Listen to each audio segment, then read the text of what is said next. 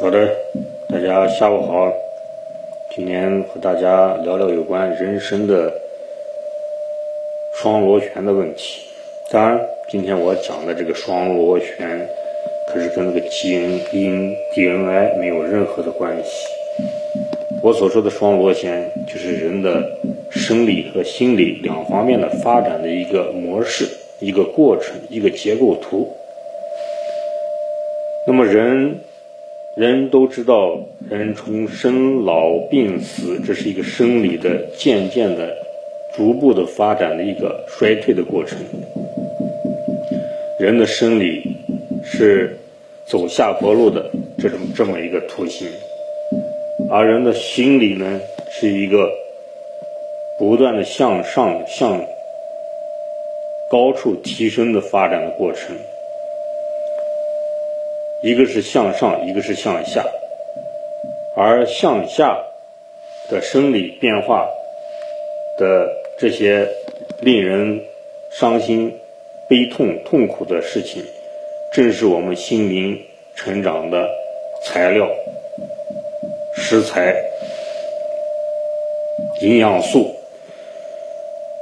它促使我们的心灵在随着年龄的成长，逐步的成熟、成长。提升是不断的往上提升的，而心灵的提升又在弥补我们心生理上的痛苦。我们的生理和心理都是维持一个平衡状态，心理是逐步向上发展的一个平衡状态，而生理是一个。逐步走下坡路的一个平衡状态，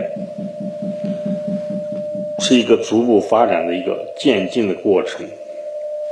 我们一定要明白这两点，正因为有这两点，我们的人生才完整，才逐步的成熟提升。我们的生理平衡主要是透过我们的一张嘴。的吃，吃对了，我们就获得了一个生理上的均衡，也就获得了一个健康。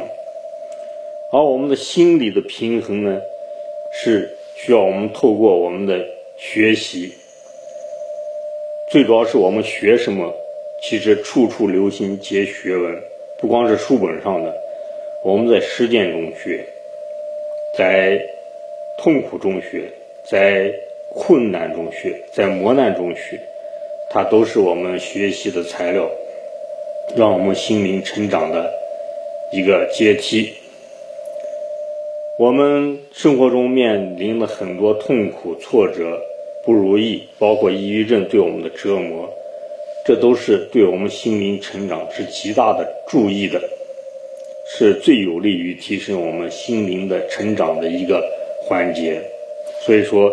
现在，如果你得了抑郁症，你不必过分的悲伤烦恼，而应该把它当做一个财宝一样来接受，因为它是让你心灵成长最快的时候。回首往事，走过了抑郁的痛苦的折磨的那个段时间，可能是我这一辈子也忘不了的，是深入骨髓的记忆。他没有让我倒下，让我心灵更加的强大。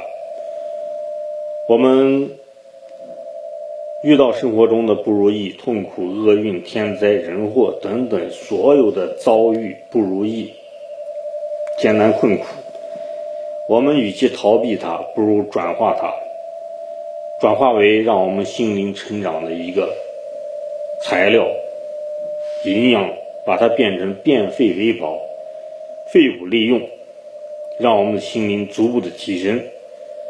这么一想，我们的所有的痛苦、挫折，其实就跟快乐是一样的，就跟圣经说的，要像享受快乐一样的享受痛苦，要安贫处穷般的接受，像接受财富一样的接受安贫处穷。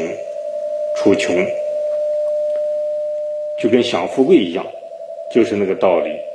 其实它给我们的价值远远大于富贵快乐，它使我们的心灵更加的成长成熟。我们一定要清醒的认识这一点。当我们清醒的认识这一点的时候，我相信你所有的烦恼都会一扫而光。这就是心灵的急转弯，心灵的我们叫做心灵的解释。我们要转化痛苦，而不是逃避痛苦；我们要直面挑战，而不是逃避挑战。我们要化悲痛为力量。这句话现在才有这么一个。清楚的解释，我们要转化痛苦，转化悲痛，把它当做我们心灵成长的一个逆增上缘。这是佛教里面的语言。当然，我不是佛教徒，所有对我心灵成长的古代的文化遗产，我们都可以去吸收，作为我们终身的修炼的一个教材来接受。好的，今天就与大家分享到此。想交流的朋友，请加我的微信，我的微信号是马明霄八八八，马超的马，明天的明，枭雄的枭，拼音字母马明霄八八八。欢迎您的来信，也欢迎您的转发。谢谢您的收听，今天就分享到此结束，谢谢大家。